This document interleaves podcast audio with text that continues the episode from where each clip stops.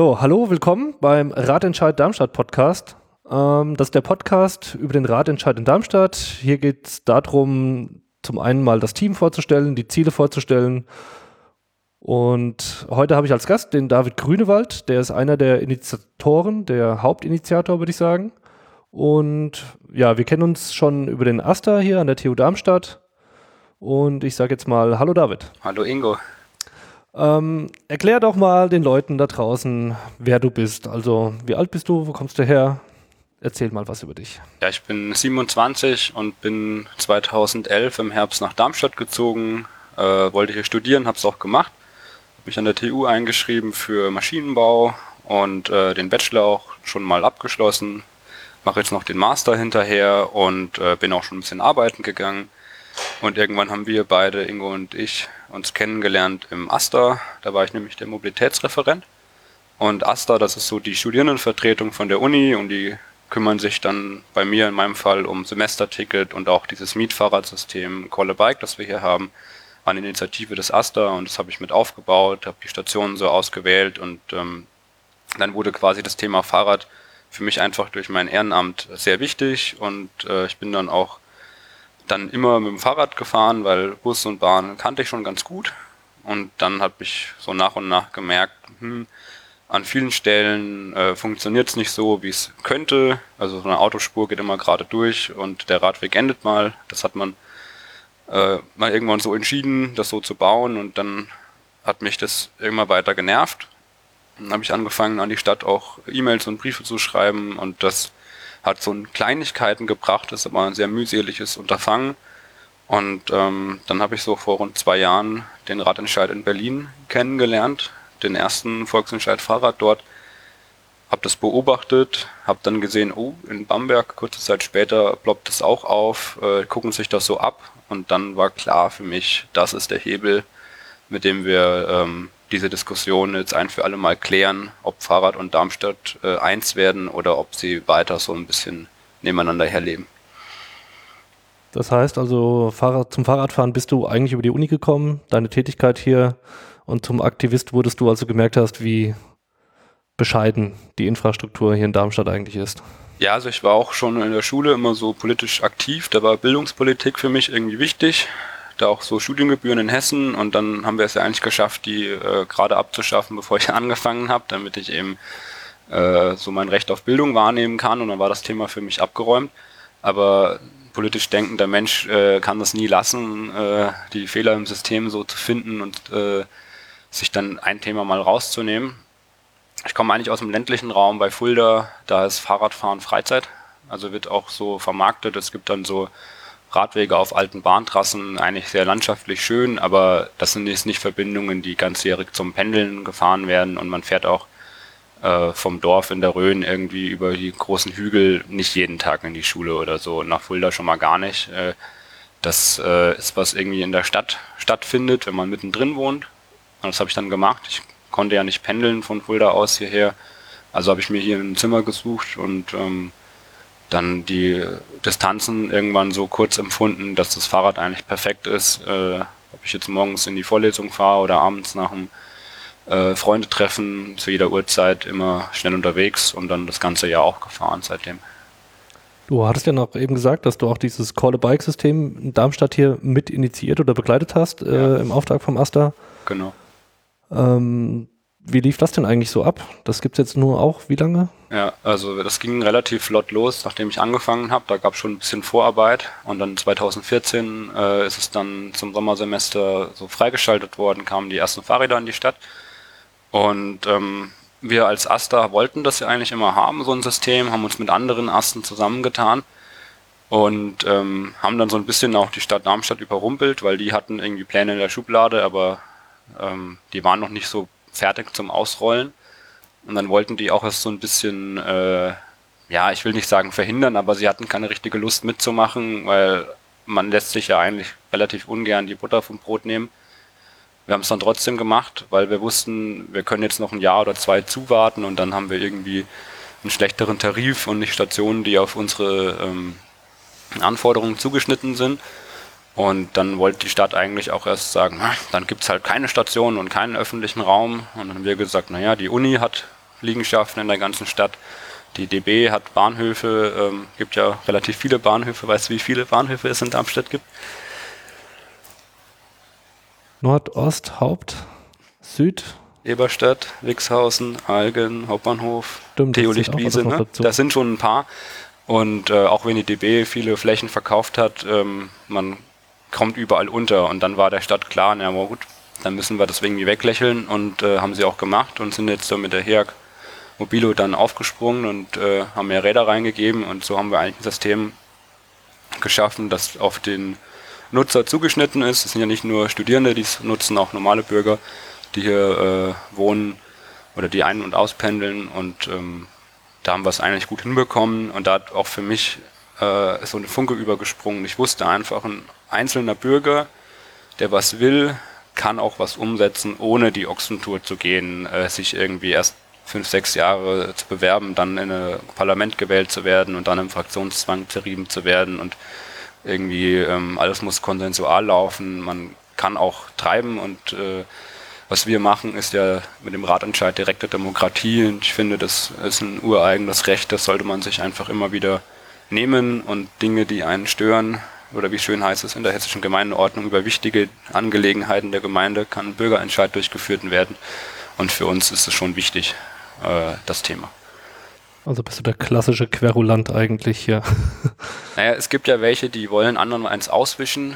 Ähm, mein Problem ist so ein bisschen, ich bin sehr ungeduldig, komme also mit den Verwaltungsmühlen nicht so zurecht. Wenn ich eine Anfrage stelle, dann erwarte ich halt irgendwie die Woche drauf äh, eine Antwort und derzeit ist es so, man schreibt, dann kriegt man einen Monat später, ja, liegen uns irgendwie noch keine Planungen vor zu dem und dem und Natürlich weiß ich, dass die Sachbearbeiterebene nicht viel entscheiden kann und die Zernatsebene viel zu tun hat und irgendwie eine Zwischenebene nicht so richtig da ist, wo genug äh, Personal einfach zugeteilt wäre. Und ähm, es gibt natürlich auch langlaufende Stadtplanungsprozesse. Denkst du an eine einzelne Straße, dann wird das halt irgendwie über Jahre vorher geplant und dann irgendwann ausgerollt. Aber ich finde, man kann auch viel in kurzer Zeit schaffen, indem man auch mal was ausprobiert weil die Deutschen häufig so, die wollen so den Masterplan machen und den abstimmen und der soll dann perfekt sein und dann fährt man raus und baut's und dann treten immer Probleme auf. Also kann man eigentlich auch den ganzen Planungsprozess äh, ein bisschen schlanker und agiler gestalten und ähm, dann mal schneller was machen und auch mal einen Verkehrsversuch. Also man kann auch mal einen Radstreifen markieren, gucken, ob das klappt und äh, wenn das klappt, macht man ihn dann ein halbes Jahr später dauerhaft. Und derzeit ist es so, man redet ein Jahr lang drüber und dann wird es vielleicht gemacht oder auch nicht. Und äh, wenn es dann gemacht wird, dann sind aber auch keine Änderungen mehr möglich. Und dieses äh, Lernende und ein bisschen demütiger an die Sache rangehen, äh, das würde ich mir eigentlich wünschen, dass man auf Nutzer hört und äh, nicht nur auf die, die am lautesten schreien, sondern die, die das bessere Argument haben. Und wie kam es denn zu der Idee, zu dem Ratentscheid, den dann auch wirklich in Darmstadt umzusetzen? Also es war jetzt wahrscheinlich, du bist nicht morgens aufgestanden, hast gesagt, Heurika, äh, sowas mache ich jetzt hier sofort, sondern das war ja sicherlich auch ein Prozess. Wie lief das denn eigentlich so ab? Also ich habe erst äh, im Stillen beobachtet, wie funktioniert das in Berlin und äh, Bamberg. Habe dann gesehen, das ist ziemlich auf der Erfolgsschiene. Und dann hat äh, der Volksentscheid Fahrrad in Berlin und sein Trägerverein Changing Cities den Kongress Dreh deine Stadt äh, im Mai 2017 in Hamburg durchgeführt. Dann habe ich mich in ICE gesetzt, bin da hochgefahren und äh, habe mich bekannt gemacht mit den Aktivisten dort und habe gemerkt, die brennen für die Sache. Das sind ehrliche Leute, die keine versteckte Agenda haben, die einfach genauso angenervt sind von den schlechten Fahrradwegen in ihrer Stadt, wie ich das bin. Und dann ab da ist der Gedanke in mir gereift. Ich bin dann kurze Zeit später erstmal nach Holland gefahren, also Niederlande, habe mir dort äh, Dinge angeguckt, wie man es richtig macht, weil die Niederländer haben aus meiner Sicht die besten Verkehrsingenieurinnen und Ingenieure der Welt. Die bauen nämlich so, wie der Mensch äh, sich gerne verhält und ähm, haben nicht so die Idee, sie könnten ein Schild aufstellen oder einen Strich ziehen und dann so legal vorschreiben, wie man sich verhalten muss, sondern die bauen einen Radweg und einen Gehweg und eine Straße so, dass man in der Geschwindigkeit, wie es am besten ist, dort fahren kann. Also in Holland sind Stadtstraßen äh, nicht wie in Darmstadt vierspurig und äh, ähm, einfach nur für den Autoverkehr, sondern sehr fein gegliedert mit Bäumen zwischendrin, mit äh, Überholverboten, aber die halt physisch so sind, dass man einfach nicht mit dem Auto überholen kann. Und äh, dann bildet sich von ganz alleine ein äh, Verkehrsfluss so beim Tempo 30 raus und dann nebendran einfach gute Radwege, die nicht nur im Mindestmaß sind, sondern so gebaut sind, dass langsame und schnelle nebeneinander herfahren können. Und an den Kreuzungen kriegt jeder sein Ampelgrün, kriegt seine Phase oder es wird so gemacht, dass man eben sich nicht in die Quere kommt. Und dann habe ich das im Kopf behalten, habe es mit meinen ähm, Reisen auch nach Dänemark verschnitten. Da war ich das Jahr vorher in Kopenhagen die machen es auch gut, aber die Niederländer machen es besser. Und ähm, dann war ich auch noch in Münster, das ist ja die deutsche Vorzeigestadt. Ähm, die machen es fast gut. Also gibt es halt noch was zu tun, aber die haben auch tolle Sachen. Gibt zum Beispiel so einen Stadtring, die Promenade, die einmal um die Innenstadt rumgeht. Unter Bäumen kannst du mit dem Fahrrad fahren. Nebendran ist ein Gehweg. Kommt man sehr schnell durch. Und ähm, ja, das alles zusammengenommen war dann die Blaupause für mich. Da habe ich auch mit ein bisschen Verkehrsplanern geredet und die haben auch gemeint, äh, tolle Ideen, die du hast, äh, behalte das bei, reis weiter, aber glaub nicht, dass in Deutschland in den kommunalen Verwaltungen große Etats wären für Reisen. Und wenn, dann gehen die vielleicht in die Bierkeller nach Bamberg, aber nicht äh, in die Verkehrsplanung rein. Ich meine, es ist auch in Ordnung, wenn man mal Urlaub macht, auch als äh, Behörde sind ja nur Menschen, die da arbeiten und dann lernt man sich besser kennen und hat vielleicht einen besseren Flow. Aber ein Mitarbeiter in einer leitenden Position mal eine Woche ähm, freizustellen und den mal für eine Woche in Kopenhagen aufs Fahrrad zu setzen, ich glaube, der kommt nicht als derselbe Mensch zurück.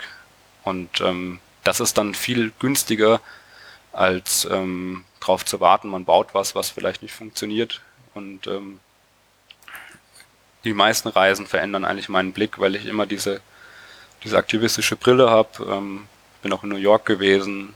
Das ist ja eine Riesenstadt, die trotzdem jetzt anfängt für Fußgänger und Radfahrende sich umzugestalten. Da werden dann große Plätze wie der Times Square als Fußgängerzone umgebaut, was vorher halt einfach nur eine riesige Autokreuzung war. Und wenn es in einer Millionenmetropole mit großen Verkehrsproblemen klappt, dann klappt es doch im mittelgroßen Darmstadt auch auf jeden Fall. Das heißt, du bist dann von deinen Reisen zurückgekommen in die schöne Stadt Darmstadt und hast gemerkt, okay, hier gibt es Potenzial. Die Ideen hattest du auch im Kopf. Mhm. Und dann hast du dich sicherlich noch in das Thema Ratentscheid eingearbeitet oder hast du direkt erstmal Mitstreiter gesucht und gefunden? Ich habe es dann rum erzählt in der äh, Radszene. Also in Darmstadt gibt es ja einmal die Verbände, so den ADFC und den VCD, die schon lange aktiv sind. Und dann gibt es noch so ähm, etwas wildere Gruppen jüngerer Leute wie die Critical Mass, die einmal im Monat äh, fährt. Und da habe ich dann das einfach einigen Leuten erzählt, die ich dort regelmäßig treffe und äh, oder in der Fahrradwerkstatt von der Uni, das sind auch so Aktivisten unterwegs. Und die sind dann mehr und mehr auf das Thema angesprungen, weil ich ihnen halt immer so erzählt habe, was ich beobachte und wie man es machen könnte. Und dann ist äh, den Sommer über halt aus den ganzen Ideen nach und nach ein Team entstanden. Das ist auch fast genau das Team, das wir jetzt draußen haben. Und ähm, dann sind wir ab Oktober zusammengekommen und haben die, die Dinge not, notwendigerweise ausdiskutiert, was wollen wir genau und was wollen wir nicht. Und dann standen wir nach, ähm, jetzt muss ich überlegen, Oktober, November, Dezember, Januar, also nach drei, vier Monaten Diskussion mit Weihnachtspause und äh, leider auch zwei Demos, die wir noch zwischendrin machen mussten wegen äh, Unfällen, diese Mahnwachen dann auf der Straße und äh, sind jetzt draußen und die Kampagne äh, entfaltet sich aus meiner Sicht sehr gut. Und die Bürger sprechen drauf an. Also wir können eigentlich fast jeden derzeit in Darmstadt in der Fußgängerzone ansprechen und äh, alle haben davon gehört und die meisten sind interessiert und unterschreiben dann auch. Ähm, diese Demos, die du angesprochen hast, was war da vorgefallen, diese Mahnwachen? Wir haben in Darmstadt ähm, eine Straße, die Bismarckstraße, die wird derzeit äh, umgebaut und in den Teilen, die noch nicht umgebaut sind, äh, innerhalb von einer Woche oder knapp einer Woche an zwei Kreuzungen, die direkt aneinander liegen, äh, jeweils ein Radfahrer, eine Radfahrerin von einem LKW überfahren worden. Wir wissen noch nicht hundertprozentig, äh, wie es zum Unfall kam, weil die Staatsanwaltschaft die Ermittlungsberichte noch nicht veröffentlicht hat. Aber ähm, wie wir vermuten, ist es eben so gewesen, dass äh, der Radfahrende, die Radfahrerin in gerade Ausrichtung auf dem äh, schmalen Radstreifen unterwegs war und ein LKW rechts abbiegen sollte. Und ähm, an beiden Kreuzungen fehlen eigentlich ähm, ja, dem Ingenieurhandbuch zu entnehmende Aufstellbereiche, Aufstellflächen, die den toten Winkel ausräumen. Und genau dieser tote Winkel entsteht eben, wenn ein LKW-Fahrer die vielen Spiegel, sind über sechs, die er im Führerhaus hat, äh, nicht genau eingestellt hat, nicht immer nutzt. Und wir wissen auch, die Logistikbranche ist wahnsinnig kostengetrieben und äh, hat es nicht leicht und vielleicht auch wechselnde Fahrer auf demselben Fahrzeug und einmal unaufmerksam und das führt dann zur Katastrophe und das darf aus meiner Sicht nicht mehr passieren. Und äh, für beide Kreuzungen äh, gibt es relativ einfache Möglichkeiten mit eben aufgeweiteten Radaufstellflächen. Das sind diese roten Kästchen vor dem ähm, LKW halt, also da, wo die Autos und LKWs halten. Und äh, man kann auch an die Ampeln noch einen zusätzlichen Spiegel anbauen, den Trixie-Spiegel, der ist in den Niederlanden mal erfunden worden, als von einem Menschen, dessen Tochter Trixie heißt ähm, oder hieß, überfahren wurde, hat er sich einen Spiegel ausgedacht, der so direkt an dem grünen Ampellicht äh, mit anmontiert ist. Und wenn man dann in die Ampel guckt als Lkw-Fahrer und sieht, ah, ich habe grün, dann sieht man auch gleichzeitig, wer vor mir steht. Und äh, diese Spiegel gibt es auch in Münster in großer Zahl und denke ich, haben schon den ein oder anderen Toten vermieden. Okay, krass. Ähm, jetzt läuft ja gerade der Radentscheid. Wie lange schon? Wann? Wir sind am äh, 7. Februar rausgekommen. Das ist also von der Aufnahme heute drei Wochen rund zurück. Und dann haben wir erstmal eine Pressekonferenz gegeben, haben uns äh, quasi über die Medien bekannt gemacht. Und ähm, seitdem sind wir eigentlich auf jedem Markt, auf äh, Abendveranstaltungen, überall da, wo Leute zusammenkommen, unterwegs. Und parallel haben wir auch noch ähm, mittlerweile über 70 Einzelhändler und äh, Geschäfte in Darmstadt ähm, zusammengetrommelt, die für uns äh, eine Sammelstelle machen. Das heißt, äh, da kann man Unterschriftenlisten bekommen, die leer sind und kann welche, die ausgefüllt sind, abgeben. Und wir radeln dann immer dahin und äh, holen uns diese vollen Listen ab und sammeln natürlich auch äh, einfach unter der Woche überall. Spontan sprechen wir Leute an oder verabreden uns zum Sammeln.